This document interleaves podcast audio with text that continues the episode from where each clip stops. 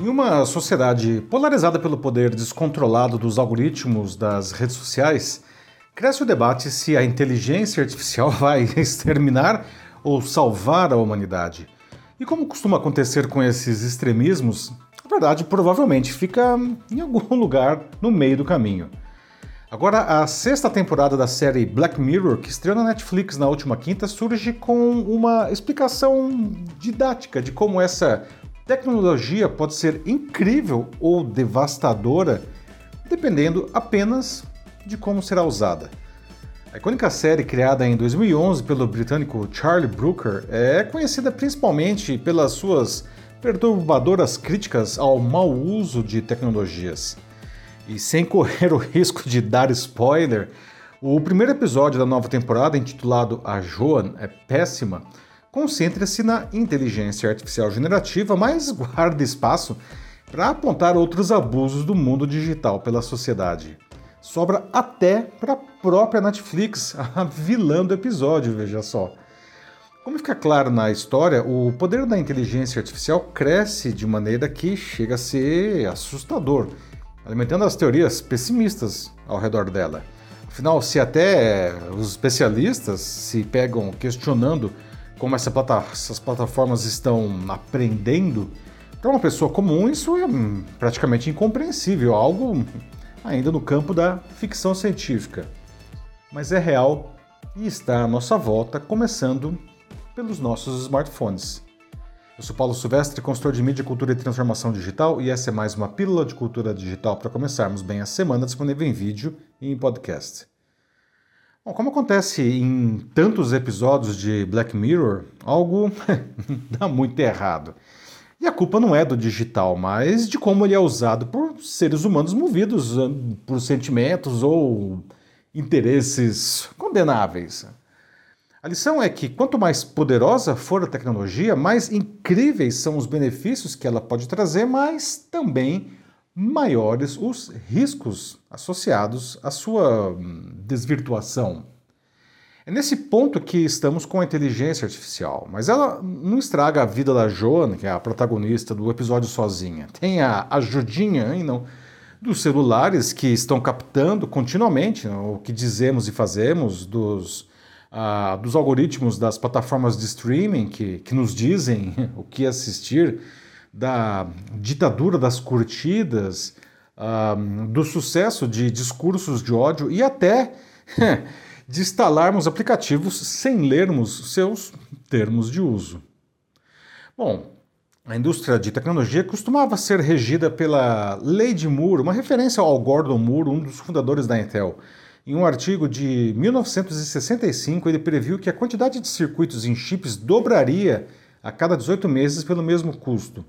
Em 1975, 10 anos depois, inclusive, ele reviu essa previsão para 12 meses. E hoje, o poder da inteligência artificial, que, ok, é software, mas depende de um processamento gigantesco, dobra a cada três meses. O problema é que nossa capacidade humana não cresce no mesmo ritmo. E quando não conseguimos acompanhar uma evolução, ela pode nos atropelar.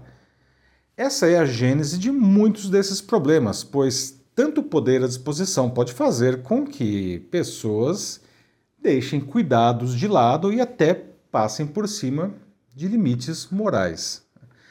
Como diz o ditado, né? Quem nunca comeu melado, quando come, se lambuza. Por coincidência, na quarta participei do AI Forum 2023, promovido pela IBM e pela MIT Sloan Review Brasil as palestras demonstraram o caminho desse avanço da inteligência artificial e de como ele está se tornando uma ferramenta essencial para empresas de qualquer setor. E de fato, com tantos recursos incríveis que novas plataformas movidas pela IA oferecem aos negócios, fica cada vez mais difícil para uma empresa se manter relevante no mercado sem usar essa tecnologia. É como procurar emprego hoje sem saber usar a internet ou um smartphone. Por mais experiente e qualificado em outras áreas que seja o candidato, eh, não teria a menor chance de ser contratado, porque esses pontos fortes eventuais seriam facilmente suplantados por outros candidatos que, enfim, dominassem esses recursos. Um estudo recém-divulgado pela IBM mostra que, se em 2016 58% dos executivos das empresas estavam familiarizados com a, digamos, IA tradicional, agora em 2023, 83% deles conhecem a IA generativa. E além disso, cerca de dois terços se sentem pressionados a acelerar os investimentos na área, que devem quadruplicar em até três anos. A mesma pesquisa aponta que o principal fator que atravanca essas decisões é a falta de confiança na tecnologia, especialmente em aspectos de cibersegurança, privacidade e precisão. Outros problemas levantados foram a dificuldade de as decisões tomadas pela IA generativa serem facilmente explicadas, a falta de garantia de segurança e ética, a possibilidade de a tecnologia propagar preconceitos existentes e a falta de confiança nas respostas fornecidas pela IA generativa. Bom, eu conversei no evento com a Marcela Vairo, que é diretora de automação dados e IA da IBM aqui no Brasil. Aliás, vou deixar um link para a íntegra da entrevista aqui nos comentários, tá? Ah, e para ela, ah, três premissas devem ser consideradas para que a inteligência artificial nos ajude efetivamente resolvendo essas preocupações.